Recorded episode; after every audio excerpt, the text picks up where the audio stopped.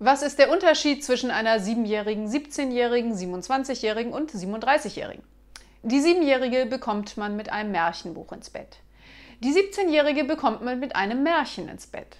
Die 27-jährige ist ein Märchen im Bett. Und die 37-jährige sagt, erzähl kein Märchen, geh ins Bett.